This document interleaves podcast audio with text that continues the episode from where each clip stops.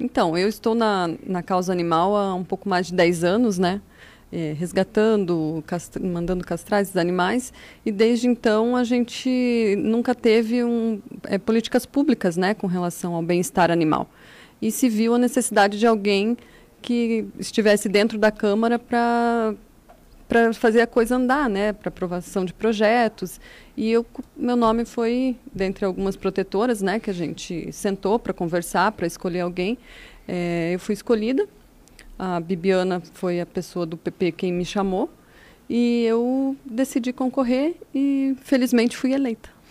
É, parabéns pela eleição. A gente nota, Carol, o seguinte: na, na legislatura passada, claro, depois teve problema com a legislação, não sei se por conta só da atuação, mas o fato é que nós tivemos também um vereador protetor Jorge foi. Que, que, é, que foi eleito. Uhum. Isso, claro, a gente pode inferir que existe uma simpatia muito grande das pessoas por aquelas pessoas que publicamente fazem a defesa dos, dos animais. Uhum. Como é que nós estamos, então, aqui, já que você falou, vamos desenvolver políticas públicas, como é que nós estamos nesse momento aqui em Foz do Iguaçu em relação ao poder público municipal e essa questão? Então, a gente. E até estadual e federal, vamos dizer assim, naquilo que pertine a cada um dos poderes. Hoje, em Foz foi criada a diretoria do bem-estar animal, também é uma novidade, nunca, não, não tinha, uh, até então, isso nunca teve né, em Foz. É, agora, a partir disso, a gente vai começar a desenvolver nossos projetos. A gente em Foz hoje tem um número muito grande de animais nas ruas, né? mas não temos nem noção de quantos são. É, se perguntar, Carol, quantos animais hoje estão vagando e a gente não sabe. O Centro de Zoonose não faz essas contagens, essas estimativas? Na verdade, não é atribuição né, do Centro certo. de Zoonose. Então, infelizmente, não tem. A gente está desenvolvendo um projeto para fazer um censo, para fazer esse levantamento desses animais, quantos animais nós temos nas ruas hoje, para a gente conseguir desenvolver os nossos projetos de forma é, eficaz, né? Porque sem a gente saber quantos animais a gente tem hoje para tratar, a gente não sabe é, quanto a gente precisa, o que, que a gente exatamente tem que fazer. Então, o primeiro passo nosso agora é desenvolver esse censo. Nélio, Carol, eu tenho duas perguntas iniciais. A primeira, o primeiro projeto de lei que você apresentou, que vai lá para a discussão, é exatamente em torno da causa uhum. que você defende como protetora, sendo que passam a ser incluídos né, dois representantes, um vereador e um servidor da Câmara Municipal, em relação à, à lei que é lá de de 2014, né, do Conselho Municipal de Proteção e Defesa dos Animais. Uhum. Por que é tão importante, já que eles já têm a, a atribuição natural, estou falando do vereador, de, de acompanhar e de ver todas as causas, por que é tão importante colocar nesse conselho um vereador e um servidor da Câmara?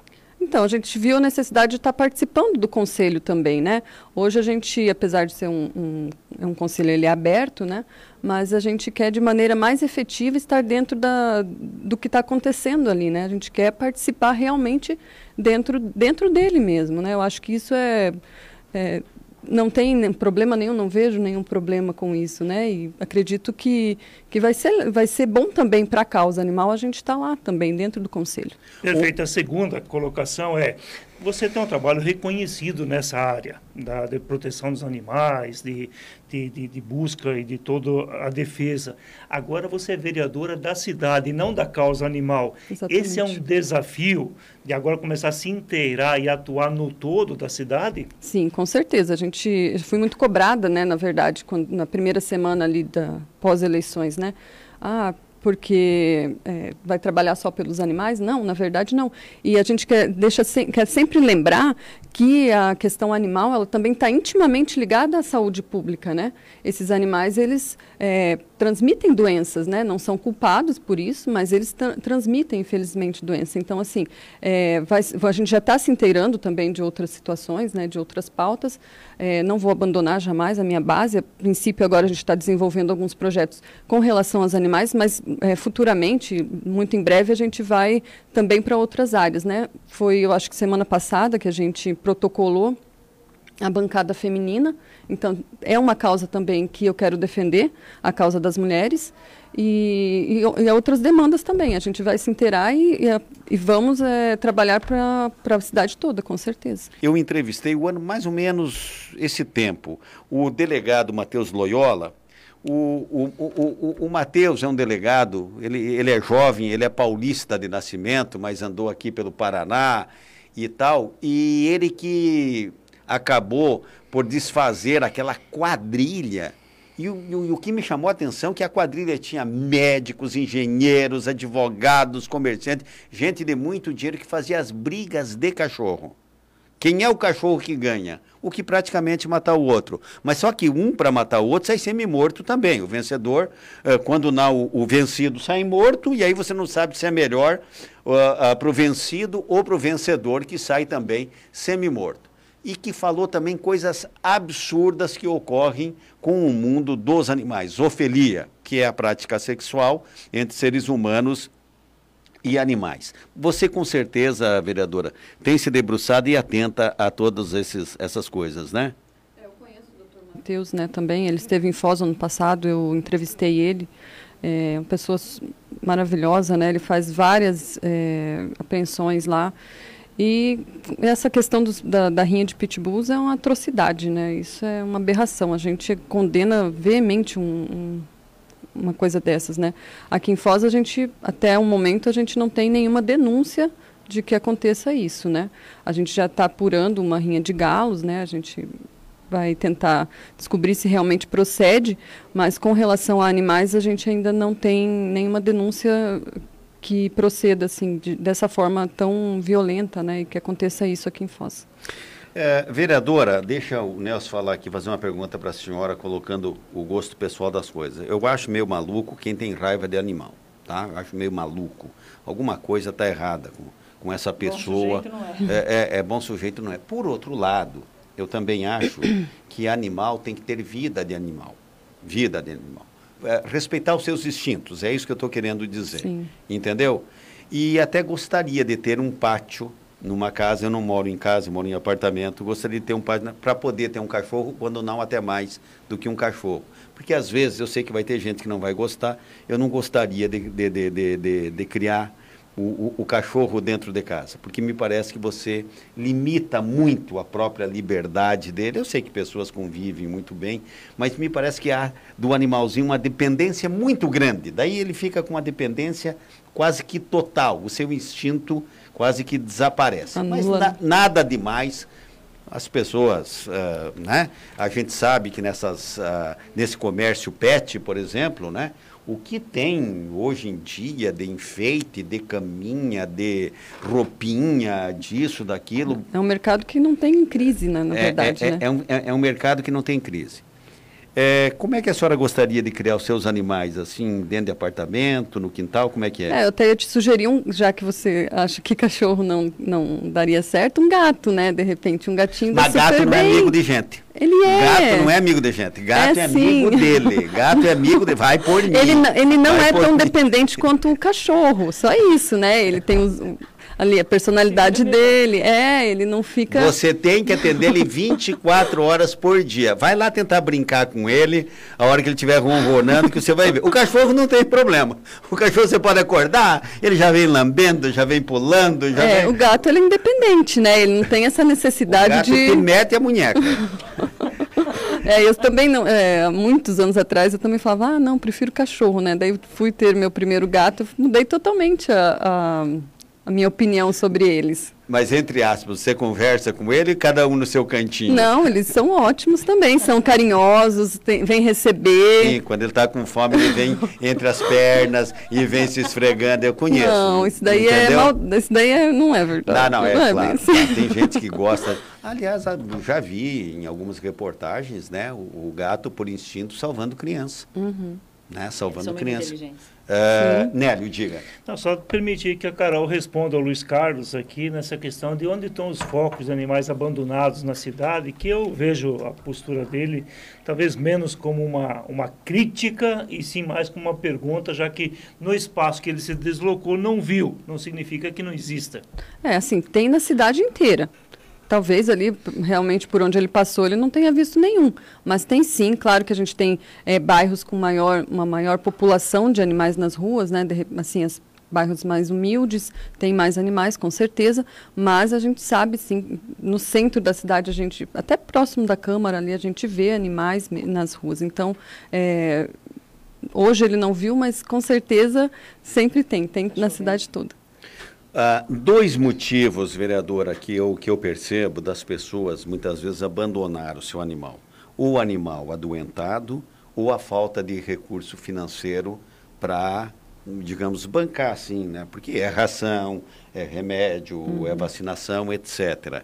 Bom, não tenho mais dinheiro, comprei um animal. O que, que eu faço quando não estou mais em... Ou mudei, né? Mudei, estou num outro espaço físico que não é possível, seja por qualquer razão. Como é que eu faço com o meu animal para que não seja abandonado, jogado na rua? Então, assim, dificilmente quem compra um animal ele vai é, querer descartar esse animal. Acontece, mas o, o índice é bem menor do que esse, os animais adotados, né? Os vira-latas. E aí hoje a gente recebe muitos pedidos. Ah, eu vou mudar, não posso mais levar meu cachorro, não posso mais, não cabe mais na mudança. É, a gente não tem, infelizmente, como abrigar todos esses animais de rua, né? A gente não tem um abrigo, nós não temos condições financeiras ainda para não temos políticas públicas também. As protetoras elas dependem de doações, né? Nós vivemos de doações e eventos que nós promovemos. Então a gente, o que, que a gente tenta fazer para ajudar essa pessoa? A gente pede que ela mande a foto dele, desse, desse animal, e a gente publica nas nossas redes sociais tentando uma adoção, ou até mesmo leva para as feirinhas de adoção. Quando a gente pode, que a gente consegue assim doar um animal que abre uma vaga para receber um outro animal, a gente até recolhe ele, né? Porque provavelmente essa pessoa ela vai jogar ele na rua. É, é, é bom que a gente coloque o seguinte, vereadora. É, não quero falar em termos de sentimento. Né? Porque o, o, que eu penso muitas vezes, e a gente conversava isso aqui em off, é que as pessoas, ao ver um animal bem tratado, vêm com aquela conversa. Mas e por que, que a criança de rua que está pedindo esmola não é bem tratada? Né? Então, eu acho que não precisa fazer a disputa de dois direitos, Uma do direito animal e do direito humano. E é bom que o senhor, que a senhora que está ouvindo nesse momento, que tenha a responsabilidade, eu não quero misturar sentimentos, senão começa a disputa quem deve merecer mais sentimento ou não. Do jeito que o senhor tem um filho, o senhor vai se mudar, você pegou o animal, pense se você vai ter condição de criar.